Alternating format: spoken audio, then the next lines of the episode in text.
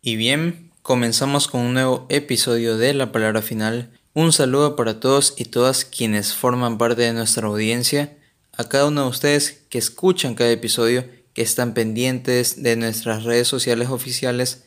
Un saludo para cada persona que forma parte de nuestra comunidad. Espero la vida los haya tratado de una manera espectacular, que hayan podido realizar todas sus actividades o dependiendo del día, la hora, el lugar en el que estén escuchando este episodio, se encuentren de la mejor manera posible. El tema de este episodio es sumamente interesante y creo que muchos de ustedes lo habrán escuchado, habrán investigado sobre este tema, pero con exactitud no saben o no entienden qué es el Bitcoin. Por ende, analizaré el impacto del Bitcoin, es decir, un impacto social, un impacto mediático que va ligado y el impacto económico que ha tenido esta moneda digital. Y sí, es que el Bitcoin está reconocido como la primera divisa digital del mundo y por lo tanto es considerado como una criptomoneda.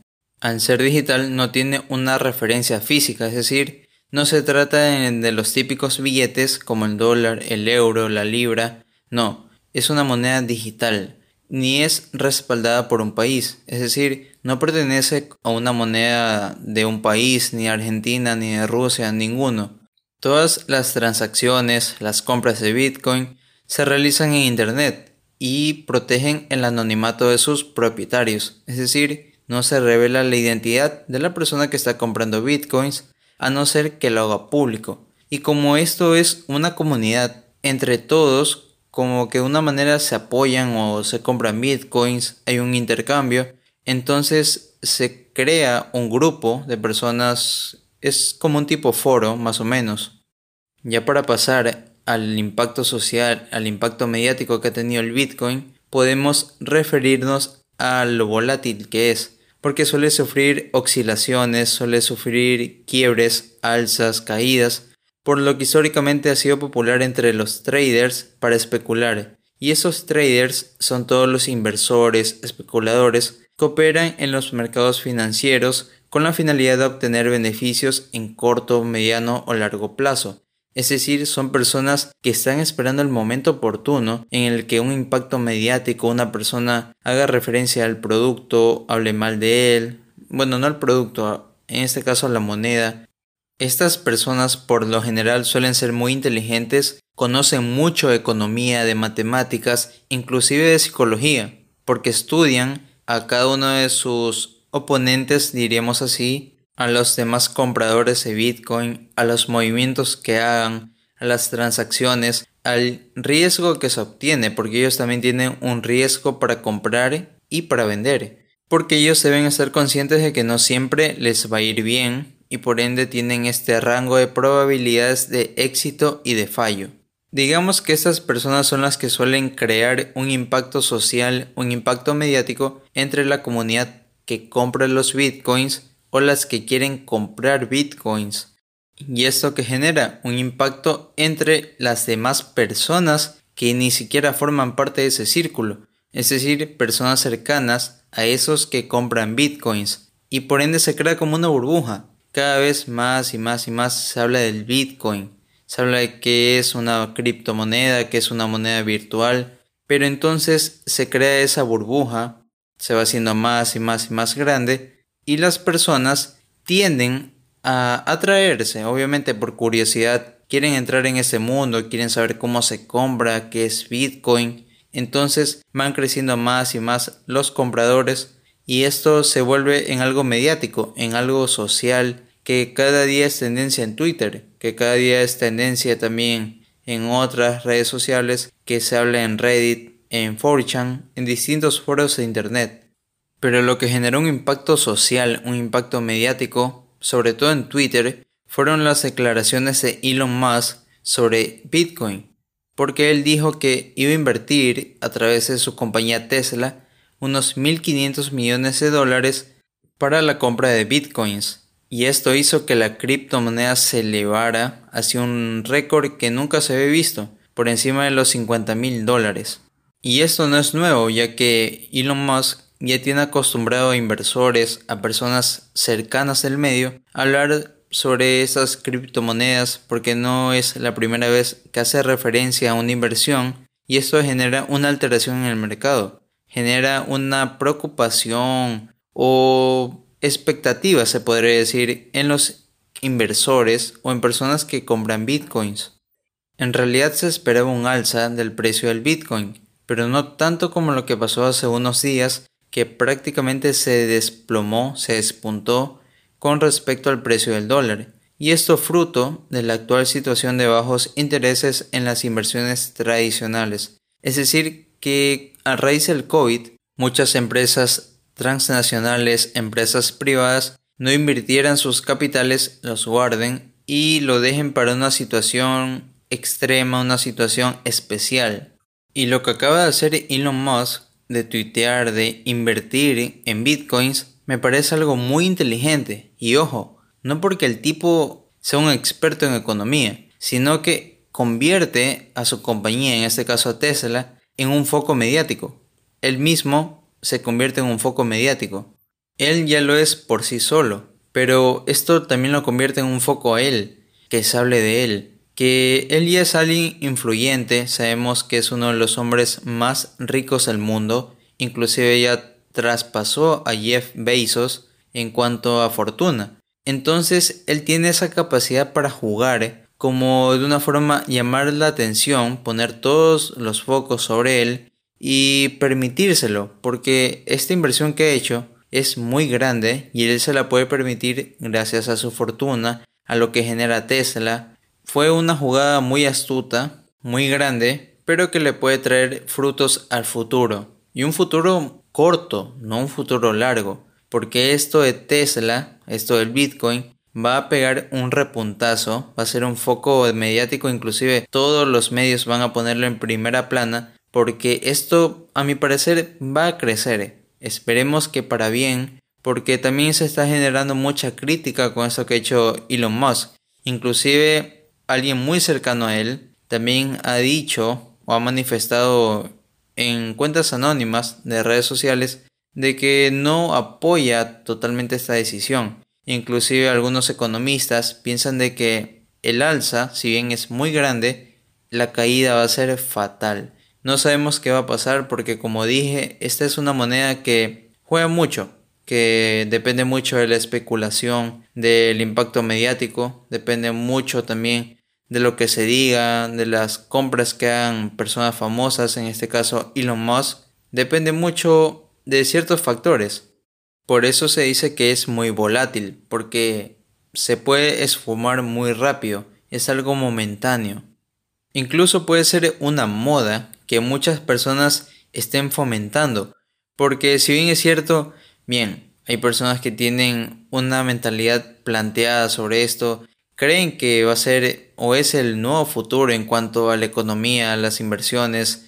Bueno, creen que esta moneda va a ser el futuro en cuanto a divisas, pero en sí muchas personas también creen que esto es una moda porque básicamente jóvenes están más informados de esto, se está generando una burbuja como tipo farándula, porque muchas personalidades se están metiendo en este tema, es algo momentáneo, es algo que no es 100% seguro. Al menos eso consideran las personas que son ajenas al Internet. Personas que siguen confiando en el tradicional método de pago de transacciones como un banco. Tener el dinero físico a las personas les genera cierta seguridad. Porque vas a comprar algo, vas a comprar desde una papa frita, desde un coche, una casa, con dinero físico así sea un cheque que después lo tienes que cambiar ¿eh? y te tienen que dar el dinero ya en físico, es algo que genera cierta seguridad a comparación de una moneda virtual.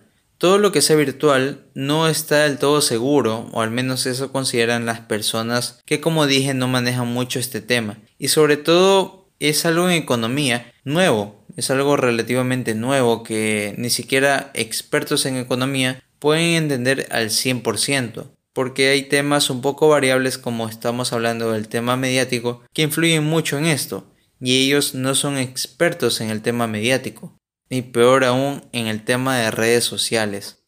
Pasando a analizar el tema económico un poco más a profundidad, Los bitcoins tienen un precio que son útiles, sí, como una moneda, pero siempre y cuando la persona con la que yo vaya a hacer una transacción, con la que vaya a hacer un convenio o un tipo de contrato, esté dispuesta a aceptarlo como tal, como un medio de pago. Si no es así, no se puede o no es válido el Bitcoin. Porque esto, si bien es cierto, tiene características similares o iguales al dinero. Tiene durabilidad, es portable, es fungible, también sufre escasez, es divisible y tiene una reconocibilidad, pero basado en ciertos parámetros y en ciertas propiedades de las matemáticas. Porque si bien esto del valor tiende a variar mientras más personas se metan al club, al grupo que les dije que comparten estos ideales de compra, que compran bitcoins entre ellos, que invierten, que pagan, entonces el valor del bitcoin crecerá. Es decir, que esto es como una especie de, no digamos pirámide, porque ellos consideran que esto no es pirámide ya que una sola persona no es la que se beneficia o una persona no es la que va controlando a las demás. Pero algunos expertos consideran que sí es así.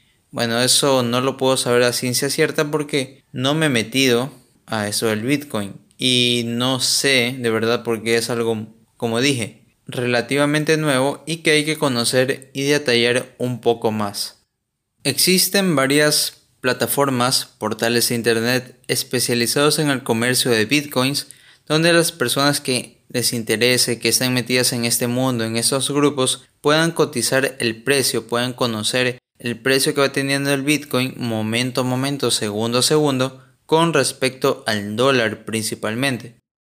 Con bitcoins se puede pagar por un bien o por un servicio se pueden comprar bitcoins en casas de cambio, se pueden crear bitcoins mediante máquinas diseñadas para ello. Que eso solo está creo que en los países grandes como Estados Unidos, pero esto está reducido en la práctica, ya que el número de transacciones, el número de pagos que se suele hacer con esta moneda es muy pequeña comparado con el dólar, con el euro. Lo beneficioso de Bitcoin para su adquisición, para su transacción, es que no necesitas tener una cuenta comercial, una cuenta mercantil para poder adquirirlos. Esa es una gran facilidad y por la que muchas personas ven esto como un futuro en cuanto a divisas, ya que es algo muy sencillo, muy práctico y a la que cualquier persona, eso sí, mayor de 18 años, puede acceder.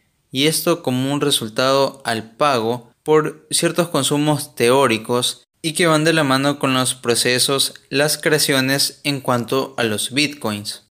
Los pagos de bitcoins se pueden hacer desde un teléfono móvil, desde una computadora, una tablet, introduciendo la dirección del destinatario, es decir, la cuenta a la que va a ir ese pago, se selecciona la cantidad que se va a pagar y al momento de enviar ya no hay marcha atrás, esa cantidad de bitcoins pasa a la persona a la que obviamente se le envió y esa persona ahora es la dueña de cierta cantidad de bitcoins, es decir, de lo que enviaste. Si por ejemplo hiciste un pago por, yo que sé, 20 bitcoins, esos 20 bitcoins ya no son tuyos, sino que pasan a ser de la persona a la que hiciste el pago, a la que enviaste esa cantidad de bitcoins. Todos, es decir, los 20 que le enviaste, los 20 son de esa persona ahora.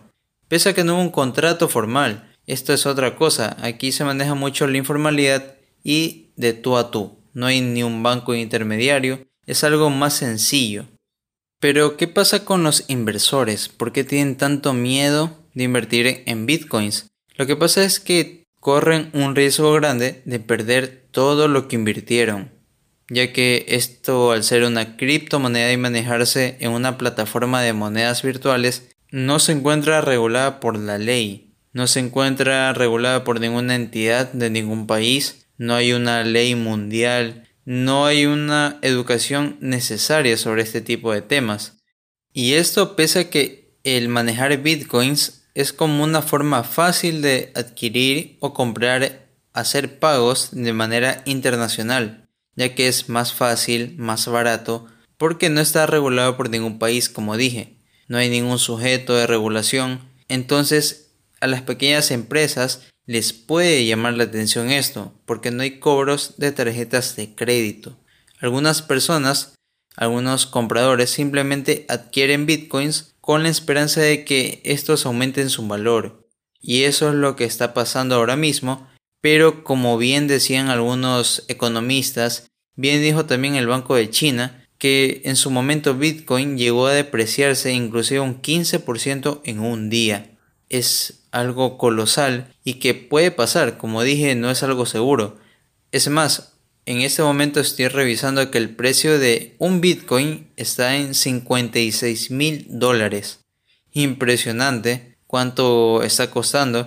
E inclusive hay muchas personas que compraron Bitcoins hace unos 5 años y que actualmente son millonarias, que están viviendo de lo mejor. Porque como compraron bastantes, y más personas quieren tener eso porque quieren también generar dinero, quieren tener sus ingresos, quieren hacerse rico de esa manera. Entonces le compraban a esas personas por un precio mucho más elevado que el que ellos aspiraban, ya que había una oferta, una demanda tremenda, inclusive una escasez de bitcoins, porque muchas personas están compra y compra y compra y compra, inclusive generan una saturación y por ende esas personas actualmente tienen mucho dinero porque compraron en esos años en que el Bitcoin estaba sumamente devaluado, que no tenía gran importancia, gran relevancia social, gran relevancia en la economía. Entonces podemos ver que aquí hay ciertos factores que juegan para que el Bitcoin suba, para que el Bitcoin baje. ¿Quién diría que gracias a la criptografía se puede controlar, se puede crear, se pueden generar transacciones? Así nació el Bitcoin. Entonces, también como que una parte sistemática, una parte que está en contra del sistema, propuso esa idea, porque el Bitcoin no es manejado por una autoridad centralizada, no hay un banco de por medio, es manejada por ti mismo. Entonces las personas creen, o bueno, tienen una autonomía con respecto a su dinero. No hay alguien que lo esté manejando. Formas parte de una comunidad que también busca lo mismo que tú, que también espera que el Bitcoin suba para también generar sus ingresos. Pero ¿qué pasa? Que esto es algo incierto, ya que es como un juego de azar. Hoy se sabe, mañana no. Hoy puedes ganar, hoy puedes perder, hoy puedes invertir mal tu dinero, hoy puedes invertirlo bien. Por eso hay que estudiar bien esto esto es algo de mucho análisis, muchas matemáticas inclusive, mucha psicología como dije al principio, mucha estrategia para saber en qué momento comprar, en qué momento invertir, estar 100% seguros, 100% seguras, ya que puedes perder tu dinero. Por eso algunas personas que están metidas en este mundo ni siquiera recomiendan a sus amigos o amigas invertir en bitcoins, ya que puede suponer algo muy malo para ellos porque al ser nuevos no saben cómo manejar muy bien el sistema, no saben a qué direccionar su dinero para comprar bitcoins y pueden perjudicarse. ¿Será este el futuro de las transacciones? ¿Será este el futuro del dinero? Eso solo lo sabremos en unos cuantos años, en poco tiempo, quién sabe. Todo puede pasar en esta vida, ya que el bitcoin es algo tan común, algo del día a día, como una tarjeta de crédito, como una tarjeta de débito, como un pago móvil, que en muchos países se lo está implementando, algo parecido. En Ecuador, cuando estuvo Rafael Correa, se propuso, él propuso eh, implementar el dinero electrónico. Algo parecido, digamos, pero que iba a ser manejado por el Estado. Esa es la gran diferencia. Entonces, veremos qué pasa porque también su candidato, Andrés Arauz, está proponiendo algo similar con respecto al dinero electrónico. Entonces veremos qué pasa en cuanto a la economía de nuestro país y si poco a poco los países o se van aliando al Bitcoin o de cierta manera van a tratar de erradicarlo creando sus propias monedas virtuales. Entonces ahí se las dejo. ¿Alguna vez ustedes habían escuchado del Bitcoin? ¿Han comprado Bitcoins? ¿Saben a lo que me refiero? Son especializados en el tema. Y quién sabe, las personas que vayan a escuchar este podcast, esperemos que lleguen muchas más personas. Yo no soy un experto en economía, Yo no me manejo para nada, pero investigué un poco sobre el tema, analicé, leí, vi videos y puedo entender esto que les acabo de decir. Así que espero se hayan instruido un poco, espero hayan analizado también como yo, se hayan entretenido. Ya saben que tienen este episodio y todos los demás de la palabra final en su plataforma favorita de podcast, Spotify, Apple Podcast, Google Podcast, iBox, Anchor, Breaker, Radio Public y Pocket Cast.